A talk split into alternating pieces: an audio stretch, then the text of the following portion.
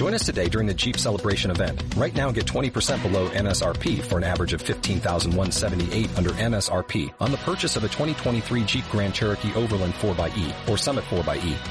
Not compatible with lease offers or with any other consumer incentive offers. 15,178 average based on 20% below average MSRP from all 2023 Grand Cherokee Overland 4xE and Summit 4xE models in dealer stock. Residency restrictions apply. Take retail delivery from dealer stock by 4-1. Jeep is a registered trademark. Capítulo 79 1960 a 1966 El comerciante. Año 1964 Los años apremiaron a los meses, estos a las semanas y aquellas a los días para que el tiempo corriera en dirección a su destino. Nika logró rescatar el poco de amor que conservaba Mindy en su amenguada esencia. Su existencia había bollado a la deriva en la ciénaga de las lacras humanas hasta que aquel chico especial, que prefería pagar por su tiempo que por su cuerpo, le lanzó providencial la guíndola. No tardó en confesarle que su verdadero nombre era Margaret. No lo amaba, pero le quería por lo que había hecho y se mostraba agradecida en el hogar y complaciente en el lecho. Cada mañana se levantaba antes que él y le preparaba el desayuno.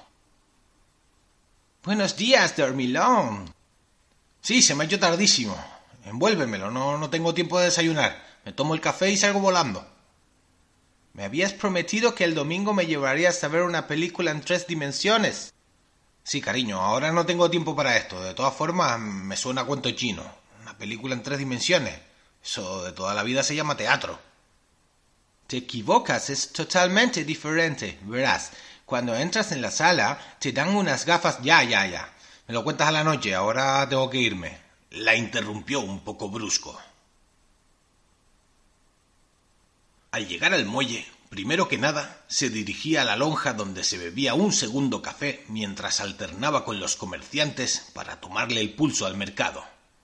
Una vez había confraternizado con quien le interesaba, Iba a la oficina de la nave y despachaba papeleo hasta el momento de comenzar con la ruta de las ofertas.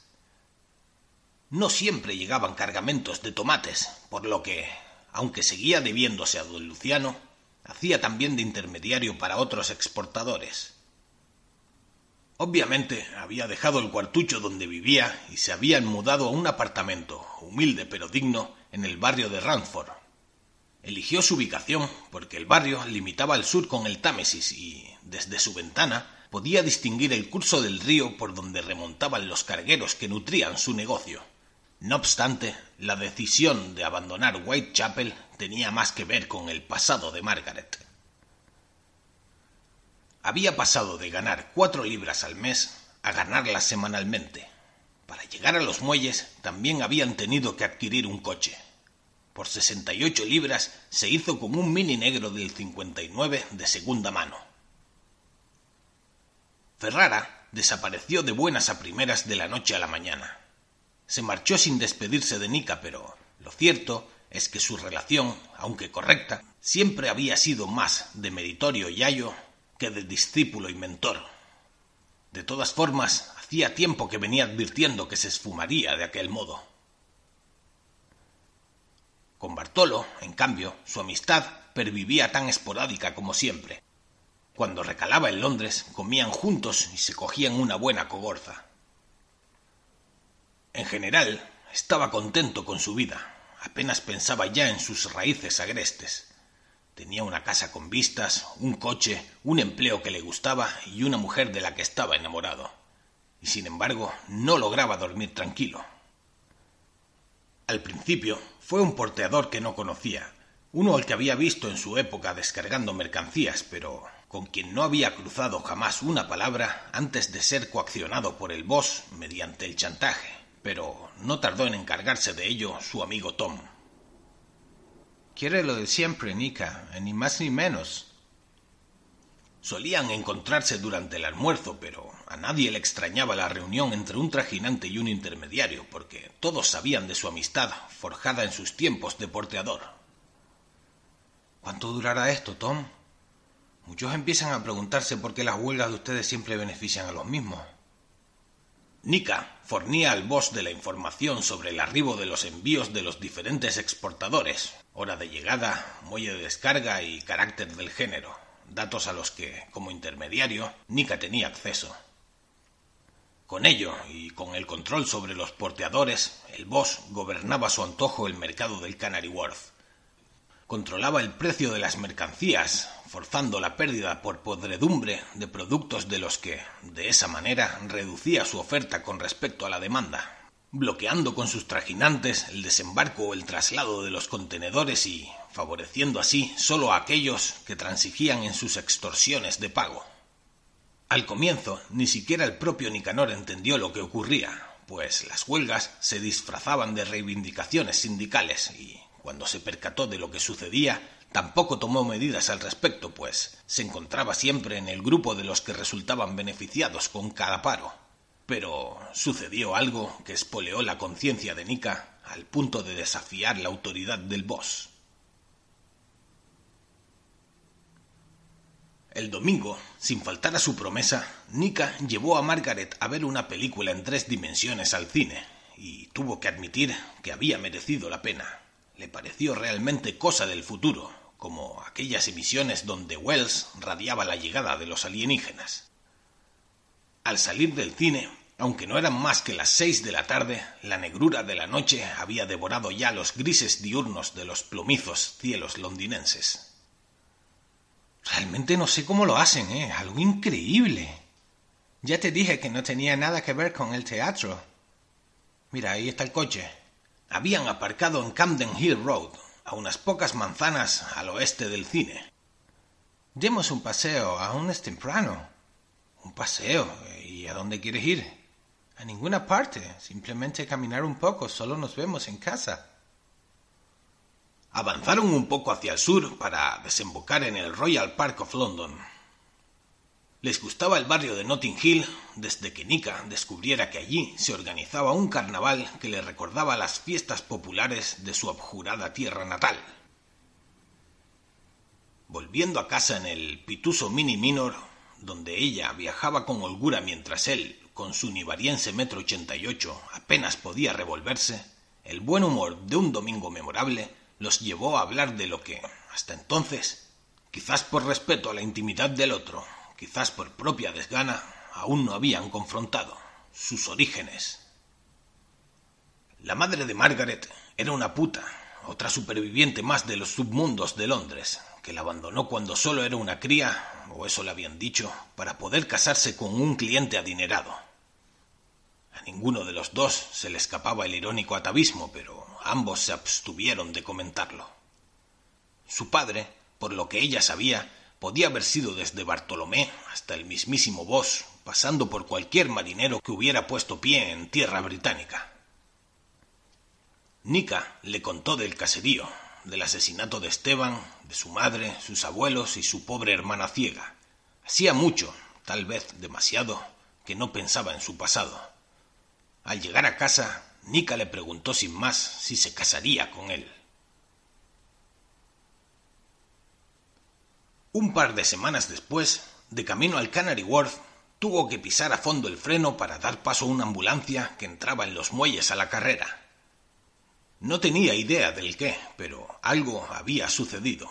Una columna de humo se alzaba sobre una de las naves de almacenamiento en torno a la cual se arremolinaban, con gran revuelo, las gentes del puerto. Aparcó el coche donde siempre y se apresuró a superar el tumulto para descubrir el objeto de curiosidad del corro de fiscones. Al alcanzar el centro, vio cómo los sanitarios trasladaban a la ambulancia el cuerpo moribundo de Jim, uno de los pocos intermediarios cuyo patrón no se había sometido a los arbitrios del boss. ¿Qué ha pasado? le preguntó al hombre que tenía a su lado. Le han dado una buena cuerada. ¿Una cuerada? Sí, una buena somanta de palos y le han quemado el almacén. Ya, pero ¿quién? ¿Tú quién crees? Dio media vuelta y salió corriendo a buscar a Tom. Lo encontró, conchavado con los demás porteadores, fumando y bebiendo en caterva como si tal cosa. Nika estaba fuera de sí, así que, desdeñando el peligro, se aproximó categórico y lo levantó del banquillo cogiéndolo por la pechera. ¿Qué coño han hecho ustedes, Tom? Tranquilos, tranquilos, advirtió Tom a sus compañeros que ya se levantaban para emprenderla a golpes con Nika. Tranquilos, somos amigos. Se sacudió la presa de un manotazo y se llevó a un Nicanor visiblemente alterado tratar el asunto con algo más de intimidad y discreción. Es que estás loco. Esos de ahí no se andan con miramientos. No hace falta que lo jures, Tom. ¿Por qué lo han hecho? Jin es un buen hombre. Ha contratado a sus propios porteadores. Sí, bueno, en todo caso lo habrá hecho recibiendo órdenes de su patrón. En nosotros también. El boss, miserable malnacido, exclamó al aire. ¿Tú estás entre los que le han golpeado? ¿Importa eso? Me importa a mí, Tom. Esto no puede seguir así. Amenazó dándole la espalda. ¿Qué pretendes, Nika? No hagas ninguna estupidez. le gritó ante la mirada atenta de sus compañeros mientras marchaba. Sin preámbulos, retornó a casa, donde Margaret se sorprendió al verlo, no sólo por la hora inusual, sino por el aire determinado que lo aventaba. Fue detrás de él, persiguiéndolo por toda la casa, tratando de sonsacar los motivos de su desaire. Fue directo al armario y sacó de él una caja que Margaret no había visto jamás. ¿Qué es eso, Nika? La respuesta surgió por sí sola bajo la tapa en forma de libras esterlinas, un montón de ellas. ¿Y todo ese dinero? Madre mía, habrá por lo menos ciento cincuenta libras. Doscientas. ¿Doscientas? ¿De dónde han salido? ¿Estás metido en líos, Nika? No, no te preocupes. Ya se marchaba con la misma resolución con la que diez minutos antes había llegado. Que no me preocupe. Acabo de descubrir que me escondes doscientas libras y ahora te vas con ellas como si te persiguiera Belcebú. Más bien voy a su encuentro. Se interpuso entre él y la calle, apoyando la espalda contra la puerta del departamento, sujetando tras de sí el pomo. ¿Qué quieres decir? De aquí no sales sin darme una explicación. ¿A quién vas a ver? ¿Y para qué es ese dinero y de dónde ha salido? Es mío. Lo he ahorrado durante estos años. ¿Me dejas pasar? ¿Y para qué es? ¿De verdad creíste que el boss te había dejado ir sin más? Margaret se apartó de su camino en un mutismo estupefacto. Superados los filtros de seguridad, Nika atravesó el corredor de cachivaches de la nave del boss intentando poner freno a sus impulsos más primarios. Habían pasado varios años desde que se viera forzado a colaborar con él. Sin embargo, aún no era lo bastante fuerte ni el boss lo bastante viejo para que un enfrentamiento físico entre ambos cayera de su lado y, aunque así fuera, sus matones no lo habrían dejado salir con vida de aquel nido de alimañas. Terminado el pasillo, se plantó ante él y dejó caer el fajo de billetes sobre su escritorio. Aquí tiene, doscientas libras. Que no has aprendido nada de los modales británicos. Por muy amigos que seamos, no puedes presentarte en casa ajena y tirar sobre la mesa un puñado de libras. Se interpreta como un desprecio. No quiero tener nada que ver con usted. ¿Qué ocurre? Me partes el corazón. No bastaba con quemar el depósito. Tenía que mandarlo al hospital. Ya me conoces, soy un profesionista. Un puto analfabeto es lo que eres, le hubiera gustado responder a Nika. ¿Qué culpa podía tener el intermediario? Eso lo hizo lo que le ordenó el patrón. Patrón. Hacía muchos años que no escuchaba esa expresión. Aquí yo soy el único patrón. Y al que no lo entiende, se lo explico. Es así de simple. Yo si fuera tú, me lo pensaría dos veces. Tanto me vas a pagar igual que los demás. Afortunadamente no lo es. Me gusta tu estilo. Nika le dio la espalda y comenzó a andar con la esperanza de dejar atrás un tema zanjado, pero... Una última cosa. Tu puta tiene que volver conmigo. ¿Cómo? Volvió sobre sus pasos. ¿De qué habla? Acabo de darle doscientas libras. El boss se estiró sobre el escritorio y se adueñó del dinero con parsimonia. A esa puta solo te la he prestado, porque tú no me la habías pagado. Y todo préstamo tiene sus intereses, y los tuyos ascienden a otras doscientas machacantes. Ella no es ninguna puta. Le hervía la sangre. Y no es propiedad de nadie. Te equivocas, te equivocas de cabo a rabo. Una puta será siempre una puta, y esta en particular me pertenece. Si se acerca a ella, le juro que... Vaya, lo interrumpió. Veo que sigues sin tenerme miedo. ¿Y por qué debería? Usted ha dicho que somos amigos, ¿no? No. He dicho que por muy amigo que seas de alguien, debes cuidar tus modales cuando estés en su casa. Cambió repentina su expresión y Nika percibió con escalofriante claridad el homicida en su mirada. Yo solo he tenido un amigo y lo mató un árbol. El mundo se detuvo mientras las palabras rebotaban en las paredes del cráneo de Nika buscando un error de entendimiento, una confusión que explicase aquel extravagante envite de la aventura. Era lo último que esperaba oír de su boca. Sin embargo, decían de él que había asesinado a su familia y, en todo caso, cierto o no, significaba que efectivamente era viudo, era canario y, desde luego, muy capaz de arrebatar una vida. Pensándolo detenidamente, no resultaba tan inverosímil. El Canary Wharf había sido, a principios de siglo, uno de los puertos más transitados del planeta, y no eran pocos los canarios que lo habían elegido como destino de su emigración. No en vano a ellos debía su nombre.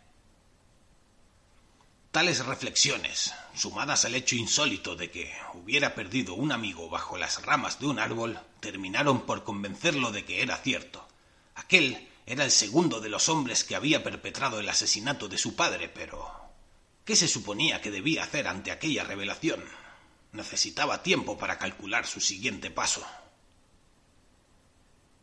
Si sigo trabajando para usted, ¿dejará en paz a Margaret? No lo he hecho hasta ahora. ¿Y me devolverá mis doscientas libras? Eso no puedo hacerlo. No podría volver a mirarme al espejo. Sin embargo, si te quedas conmigo, este dinero salda para siempre tu deuda respecto a la puta. Está bien, y no es ninguna puta. No, por supuesto, es una gran dama, concluyó sarcástico. Antes incluso de salir de la nave, Nika supo que sólo había una cosa que podía hacer, un hombre al que podía recurrir en tales circunstancias. El general Valle, Momo, más sabido de venganza aún que él mismo, se presentó en Londres tan solo tres días después de conocer la noticia. Tenía asignado el mando del conjunto de las tropas nómadas del Sáhara y, sin embargo, lo abandonó todo para poner orden en el asunto que no le permitía escribir su honor con mayúsculas. En el Hotel Mandarín Oriental Hyde Park, London, donde se alojaba, muy cerca del parque donde Nika y Margaret habían paseado hacía un par de semanas, Nika le relató al general toda la historia desde el principio. Momo se había personado de paisano, pues sabía que el uniforme de un general del franquismo hubiera despertado demasiadas atenciones y, no obstante, seguía desprendiendo el aire autoritario que le caracterizaba. Había perdido casi todo el pelo de la cabeza, pero mantenía perenne su bigote y sus enormes gafas de sol con montura de pasta marrón ocultando sus penetrantes ojos azules. Cuando terminó de escuchar la crónica, coincidió con Nika en que era su hombre y agregó que, aunque no lo fuera, merecía el castigo. Nika se sentía eufórico al flanco de aquel titán. Era así que imaginaba a su padre, un hombre duro y decidido, un hombre de acción sin miramientos, capaz de plantarle cara a cualquiera sin temer los riesgos, un hijo puta implacable. Quedó en recogerlo a la noche siguiente para echar un vistazo. El plan trazado era el de estudiar los hábitos del boss un par de días y decidir así el mejor momento para atacarlo. La corpulencia de los dos hombres resultaba ridícula en el reducido espacio del Mini Minor. Aparcaron a una distancia prudente de la entrada del depósito del boss y esperaron. Nika le dijo que siempre iba escoltado por uno de sus matones. A eso de las diez y cuarto, la puerta de la nave se abrió dejando entrever al contraluz la silueta de un par de fulanos. Ese. Uno de ellos era un coloso a cuyo lado el metro ochenta del boss se apocaba hasta el gorgojo. Sí, el más pequeño. El otro su guardaespaldas. Nunca se separa de él. Va a ser difícil encontrarlo solo. Quizás cuando tenga que... ¿A dónde va, general?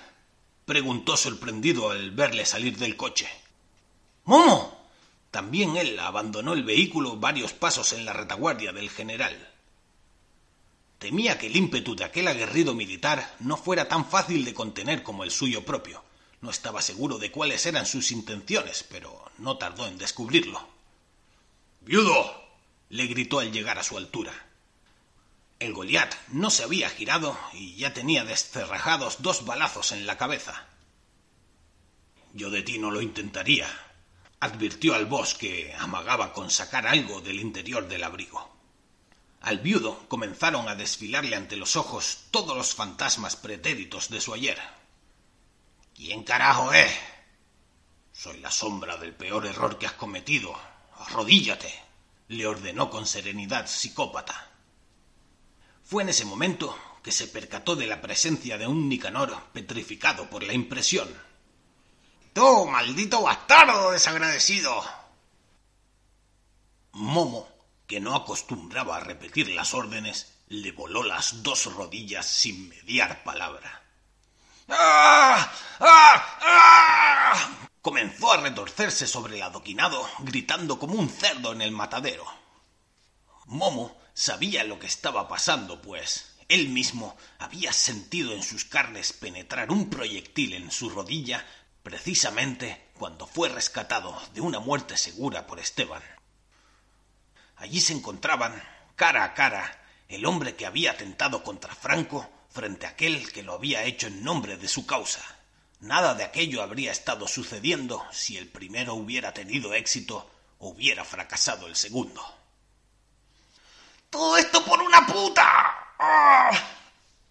El general miró a Nicanor sin dejar de apuntar al viudo con la pistola y le ofreció de su bolsillo un cuchillo apañado del restaurante del hotel durante el almuerzo.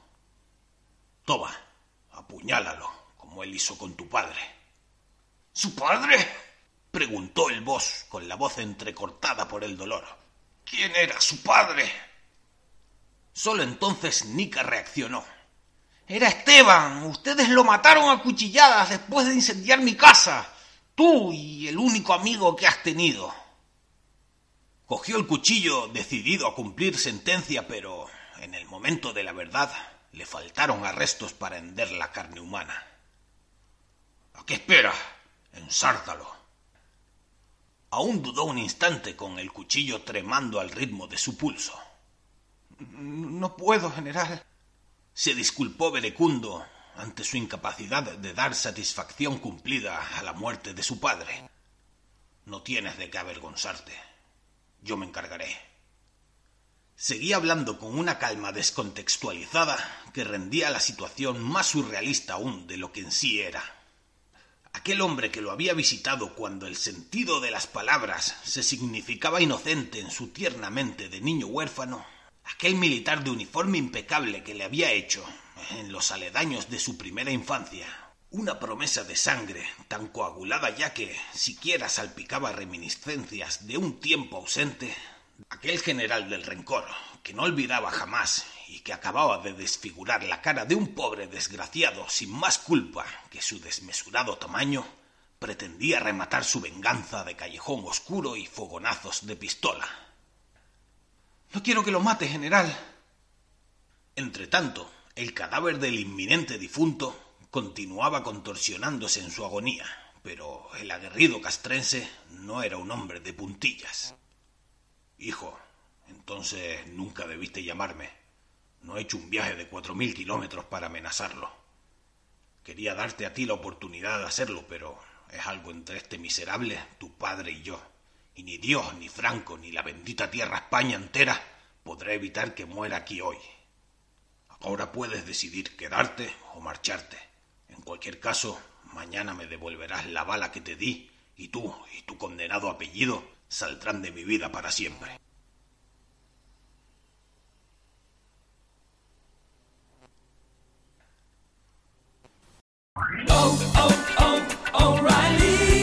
¿Necesitas ayuda? En O'Reilly Auto Parts te ayudamos. ¿Necesitas algún consejo? Te aconsejamos. Nuestros profesionales en autopartes están siempre disponibles para ayudarte a encontrar lo que necesites. Excelente servicio al cliente es solo una de las ventajas que ofrece O'Reilly Auto Parts. Los profesionales en autopartes. Oh, oh.